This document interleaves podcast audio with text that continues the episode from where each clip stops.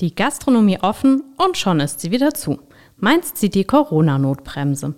Machen die neuen Regeln Sinn oder ist das eher so eine rucklige Stotterbremse? Darum geht es in der neuen Bubblebox.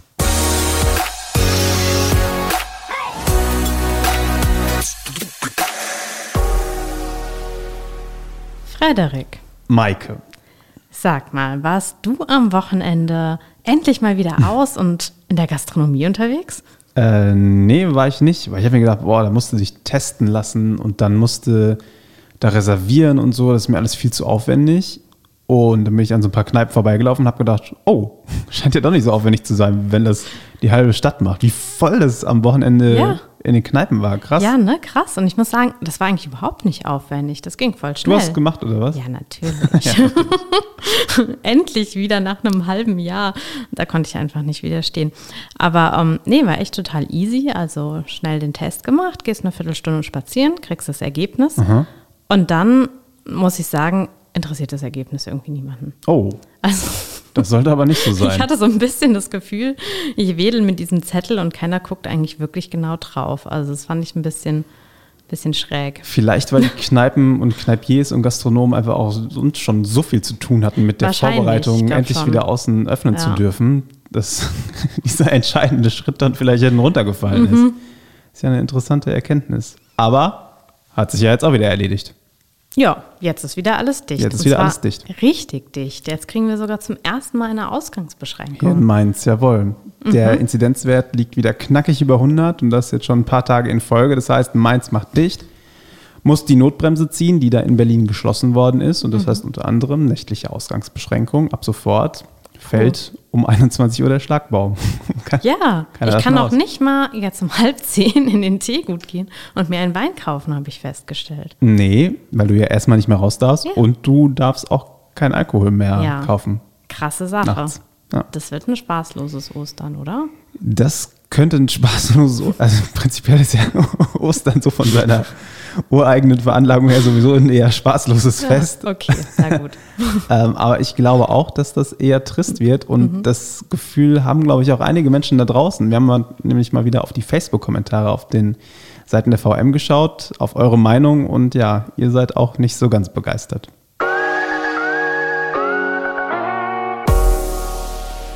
Vielleicht sollte die Stadt mal die Einhaltung der bisher schon gültigen Maßnahmen kontrollieren, die zum Beispiel am Rheinufer so gar nicht eingehalten werden. Basketball wird gespielt, die Wiesen sind gefüllt wie im Hochsommer und beim Spazieren haben mindestens 50 Prozent keine Masken an. Ich könnte jetzt ja fies sein als Kasteller, der dann die untergehende Sonne mit einem Bierchen am Rheinufer genießt und auf ein leeres Mainz schaut, wo alle in der Bude hocken müssen. Nein, ich habe Mitleid, die nächste irre Anordnung nach der Maskenpflicht am Rheinufer. Wer Ausgangssperren als reine Symbolpolitik abtut, der hat den Ernst der Lage nicht erkannt. Um die Infektionsketten zu unterbrechen und weitere Ansteckung zu verhindern, müssen wir Kontakte und Mobilität so weit wie möglich minimieren. Und was genau bringt das? Die Leute, die sich treffen wollen, treffen sich dann halt vor 21 Uhr und bleiben über Nacht. So läuft es doch.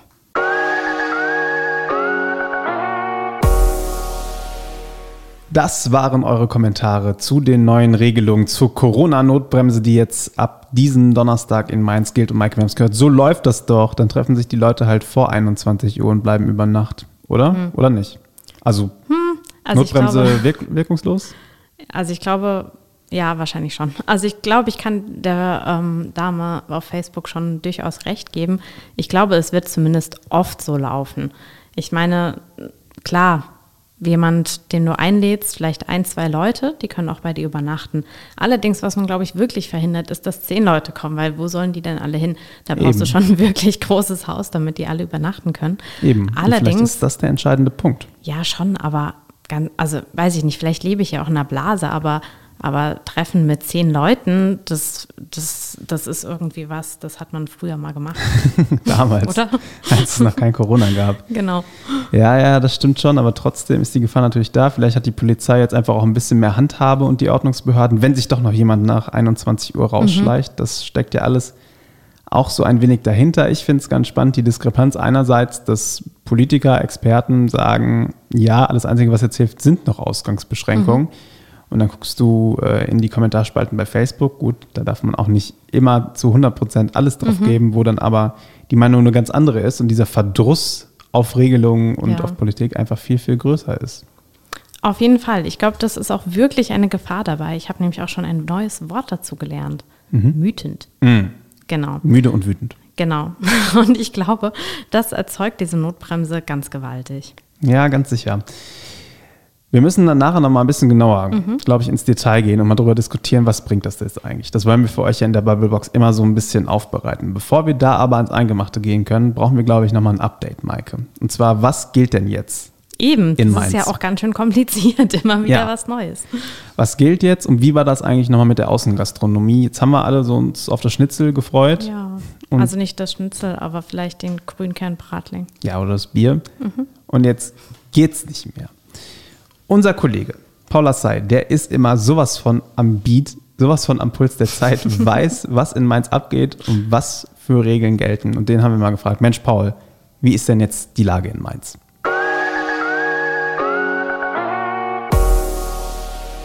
Ja, Paul, Mainz zieht die Notbremse. Was heißt das denn jetzt eigentlich genau? Was sind so die wichtigsten Punkte, die ab diesem Donnerstag gelten? Die wichtigsten Maßnahmen, die jetzt ergriffen werden, sind auf jeden Fall die Ausgangssperre, die ab Donnerstag 0 Uhr dann gilt. Also ab dann darf man von 21 bis 5 Uhr herrscht dann Ausgangssperre. Darüber hinaus ist natürlich die Gastronomie wieder geschlossen und der Einzelhandel kann nur noch dieses Click und Collect machen, also dass man vorab was im Internet bestellt und das dann da abholt oder Einzeltermine vergeben, wo Leute aus einem Hausstand dann äh, in einen Laden gehen können. Ich glaube, das sind so die wichtigsten, die drei wichtigsten Punkte. Die Außengastronomie hast du jetzt auch schon angesprochen, da hast du dich die letzten Tage auch immer mit, auch immer mal mit befasst. Die durften ja schon öffnen, die Kneipen, Restaurants und Bars, zumindest ihren Außenbereich. Wie ist das denn angekommen bei den Gastronomen? Das war ja auch ein enormer Aufwand eigentlich. Ja, das war ein enormer Aufwand und bei den Gastronomen, mit denen ich gesprochen habe, die waren da auch sehr skeptisch und jetzt nicht so richtig begeistert von den Regelungen, weil sie meinten, dass sie extrem viele Leute wieder wegschicken mussten, weil sie diese Regelungen nicht kannten oder nicht verstanden haben und dann keine Tests gemacht hatten und oder keine Lust hatten, sich testen zu lassen. Und die deswegen da so ein bisschen frustriert waren, dass es ähm, sehr aufwendig war, den Laden zu eröffnen wieder und wieder irgendwie alles da aufzubauen und dann aber relativ wenig Leute dann doch letztendlich das genutzt haben, ähm, wenn man bedenkt, was für ein gutes Wetter es auch war und ja, im Vergleich zum Aufwand. Wobei sich einige da auch echt findige äh, Konzepte da überlegt haben, also manche Läden, die dann irgendwie mit benachbarten Apotheken kooperiert haben, und dann so da kostenlose äh, Corona-Schnelltests angeboten haben, etc. Aber äh, so richtig begeistert klangen die, die meisten nicht, mit denen ich gesprochen habe. Das heißt, manche Gäste waren überfordert mit den Regelungen, der ein oder andere hat es dann aber doch ins Café geschafft. Die, die Außenbestuhlung war ja durchaus auch gut gefüllt. Was haben denn so die Gäste gesagt, mit denen du gesprochen hast? Ja, die es dann letztendlich in die Gastronomie geschafft hatten, die da auf den Plätzen saßen, die waren dann eigentlich ganz zufrieden mit der Regelung, beziehungsweise sie meinen, es sei besser, als wenn es gar keine Möglichkeit gäbe, ins Café zu gehen und waren natürlich auch sehr happy, dass wieder man irgendwas machen konnte in der Stadt und haben dann natürlich auch gesagt, dass ähm, man sich schon sicherer fühlt, einfach wenn man weiß, dass alle, die da in diesem Café rumlaufen, dass die getestet sind. Also von denen war das Feedback deutlich positiver als von der Seite der Gastronomen. Ja, der Test ist Voraussetzung. Es gibt gefühlt inzwischen 1000 Teststellen in Mainz. Bei denen hast du dich ja auch mal umgehört. Wie wird denn das Angebot so angenommen? Das Angebot wird vor allen Dingen Richtung Wochenende extrem gut angenommen. Also ich habe mir dann auch mal die Registrierungsseiten am Donnerstag und Freitag nochmal angeguckt bei den großen Teststellen und da waren fast alle Termine so Richtung Wochenende, Freitag, Samstag waren da ausgebucht. Und das war auch die Rückmeldung, die ich da gekriegt habe, unter anderem vom städtischen Testzentrum und auch von den von so anderen privaten Anbietern, zum Beispiel im alten Postlager, dass Richtung Wochenende da das massiv nachgefragt wird. Ist natürlich die Frage, wie sich das jetzt dann weiterentwickeln wird, wenn jetzt es weniger Anlässe gibt, sich testen zu lassen, weil man einfach der Test nicht mehr die Voraussetzung dafür ist, irgendwelche Sachen zu nutzen.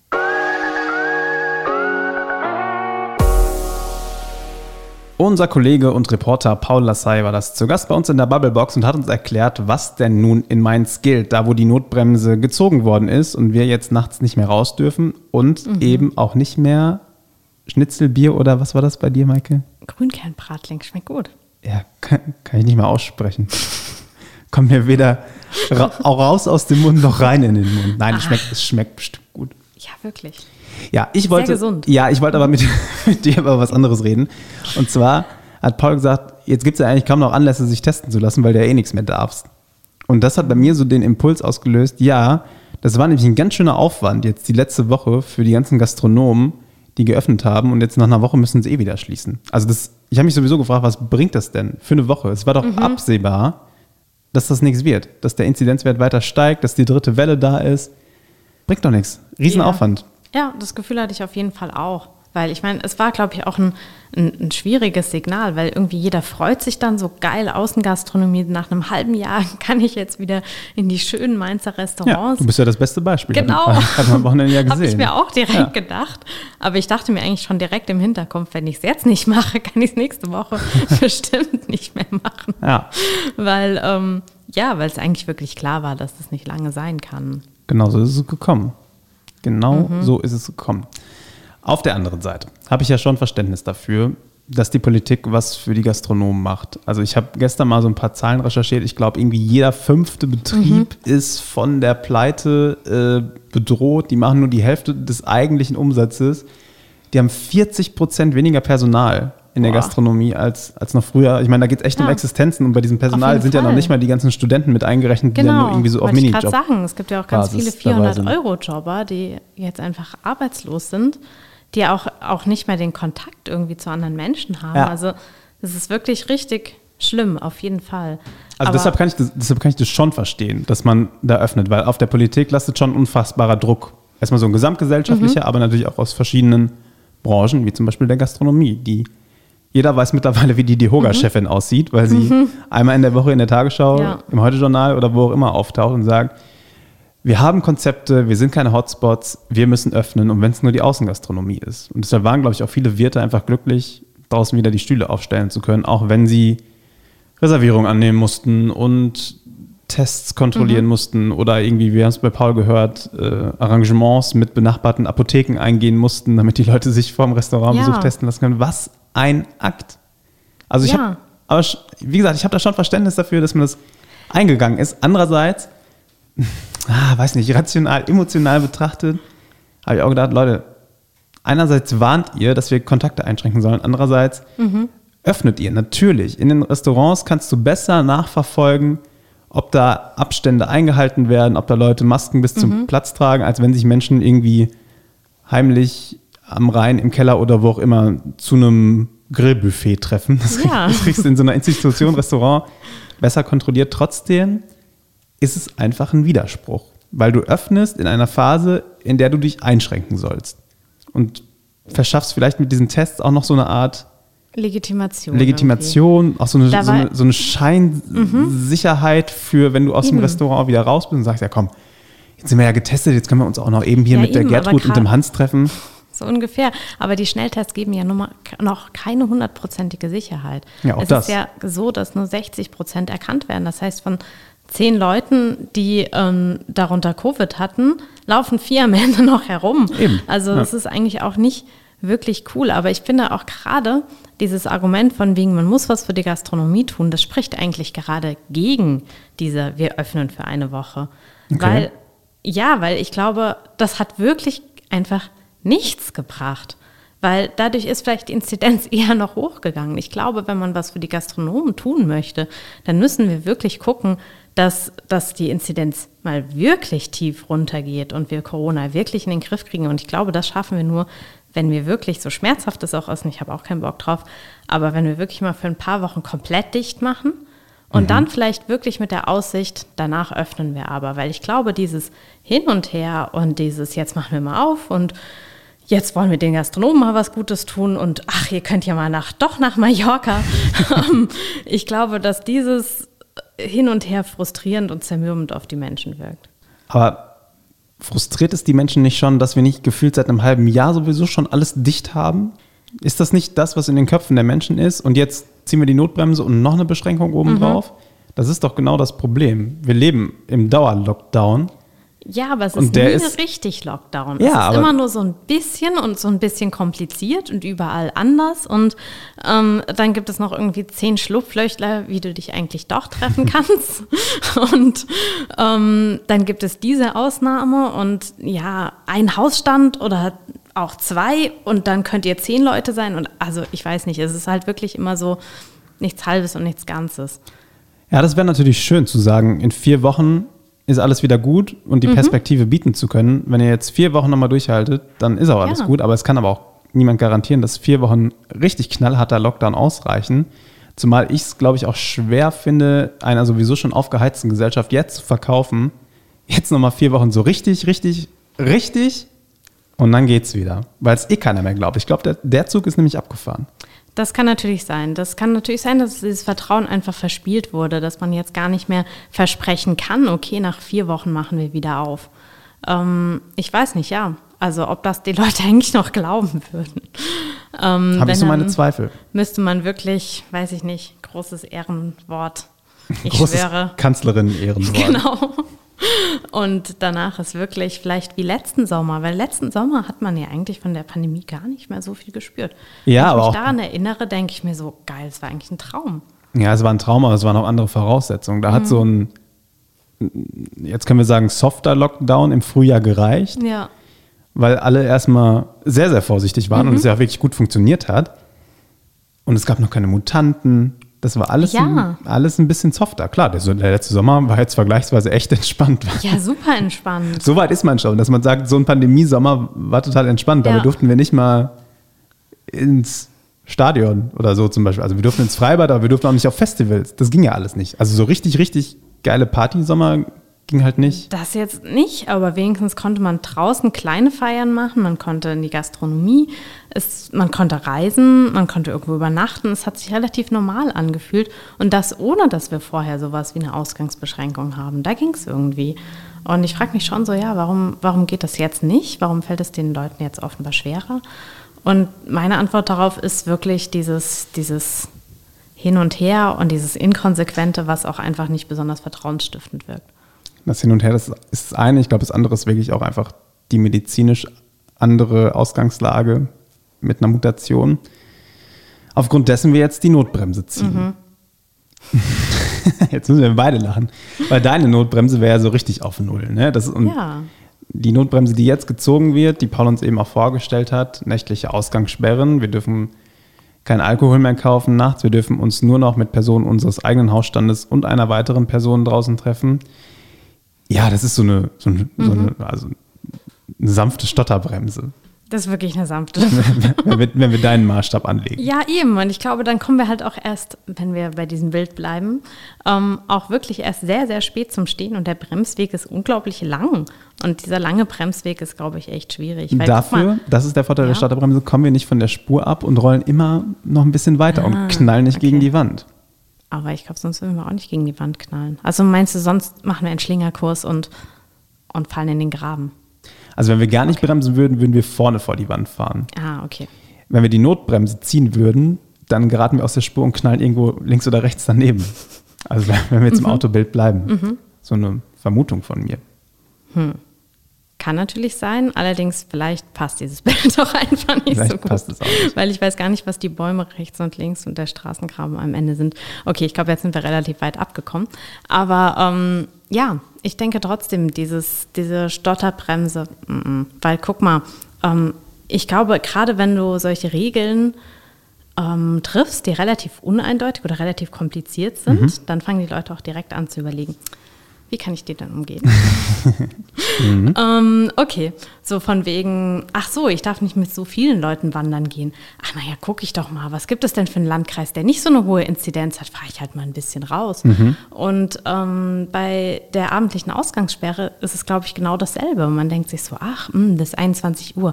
Naja, okay, gut, mache ich heute früher Feierabend, treffen wir uns so ein bisschen früher und um 21 Uhr ist halt vorbei. Oder sich so denken, ach, ich habe ja noch eine Schlafcouch. Also ich glaube, dass, dass dieses Signal einfach schwierig ist immer nur so ein bisschen zuzumachen, weil ich glaube, das regt auch schon sehr dazu an, sich eben diese Schlupflöcher zu suchen. Mhm. Also deine, dein Standpunkt bleibt, wir bräuchten eine noch härtere Notbremse.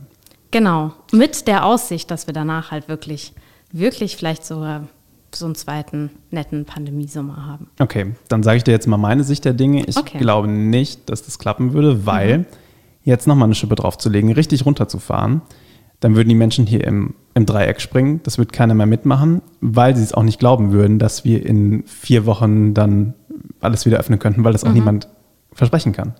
Niemand kann versprechen, dass es wirklich klappt, dass die Inzidenzwerte oder welche Werte wir auch immer als Grundlage Ja. für eine Öffnung nehmen, in vier Wochen so niedrig sind, dass wir das wirklich moralisch und medizinisch guten Gewissens vertreten können. Das wird nicht klappen. Ich bin auch kein Fan dieser Notbremse, die da jetzt beschlossen worden ist. Also, pff, ob das jetzt was bringt, weiß ich nicht. Mit so einer nächtlichen Ausgangssperre haben die Ordnungsbehörden jetzt natürlich so ein bisschen mehr Handhabe. Ne? Die können jetzt eher mal Leute nochmal draußen ansprechen, vielleicht auch mal Bußgelder verhängen. Andererseits so Bußgelder sind halt dann auch wieder, die sollen sich so um 100 Euro bewegen. Das, ja, Naja, das ist halt tut aber schon weh. ja, natürlich tut das weh, aber irgendwie ist es auch nur noch mal irgendwie ein Punkt mehr auf der Nervskala, die, von der die Leute jetzt einfach super Ja. duper genervt sind.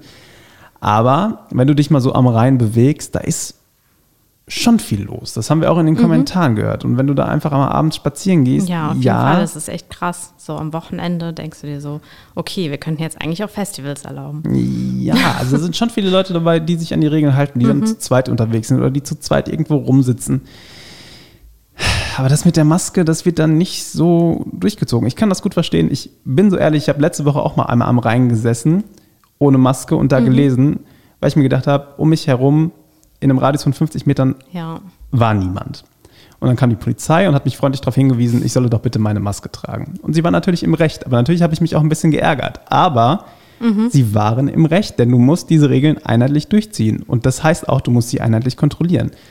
Und das passiert, glaube ich, im Moment nicht so, weil dafür wahrscheinlich auch wieder die Kapazitäten fehlen. Aber genau deshalb gibt es abends eben echt Menschengruppen, die sich da treffen und die da irgendwie kleine Partys feiern. Nicht, dass ich sie nicht verstehen könnte. Ich würde ja auch so gerne eine Party feiern, aber es gehört sich gerade einfach nicht. Und deshalb könnte vielleicht diese softe Notbremse, nennen wir sie so, vielleicht so ein bisschen helfen, dass jetzt einfach noch mehr kontrolliert werden kann.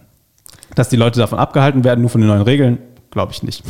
Ich glaube auch nicht. Vor allen Dingen wird es sie, glaube ich, noch wütender machen, wenn sie gerade wie du eben am Rheinufer von der Polizei angesprochen werden. Zieh doch deine Maske auf, auch wenn sonst niemand auf der Wiese ist.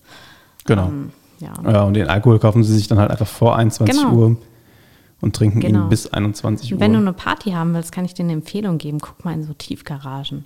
Ich habe so eine Tiefgarage in der Nähe. Definitiv in keine Tiefgarage da ist eine schöne Tiefgarage, die, glaube ich, jetzt eine Shisha-Bar ist. Das finde ich schon sehr ähm, spannend, ja. Ich hoffe nicht, dich in dieser Tiefgarage jemals antreffen Nein. zu müssen. Und bitte, Maike, sag diesen Menschen, dass sie da gerade sehr große Fehler machen. Ich versuche es, aber sie Wirklich? wirken so glücklich. Es fällt mir schwer. Wir sind alle so mütend. Ja. Nun gut, wir waren ja am Anfang mal bei Ostern. Wir kommen jetzt in dieses Osterfest und Ostern ist ja einerseits, das haben wir eben schon festgestellt, eher nicht so das super duper Happy Fest, weil ja, da war ja schon immer Tanzverbot. Jetzt brauchen wir Ähm, Tanzverbot ans Kreuz geschlagen und so, aber an Ostern wird ja auch immer Auferstehung gefeiert.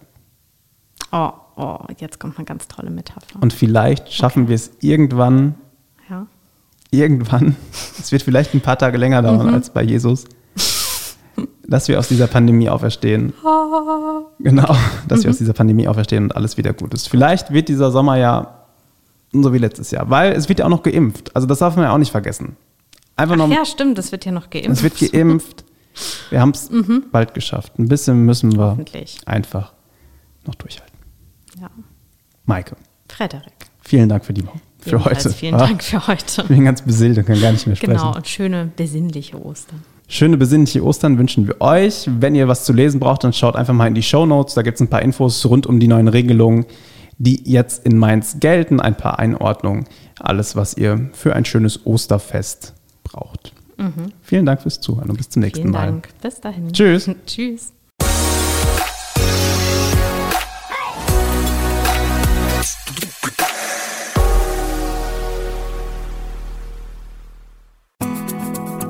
Das war die heutige Ausgabe der Bubblebox. Maike Hickmann und Frederik Voss diskutieren, streiten und lachen über Themen zwischen Mainz, Bingen, Bad Kreuznach, Alzey, Worms und Oppenheim.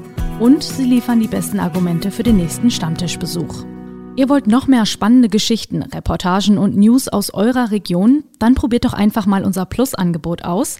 Einfach reinklicken unter vrm-abo.de slash podcast. Angebot der VRM.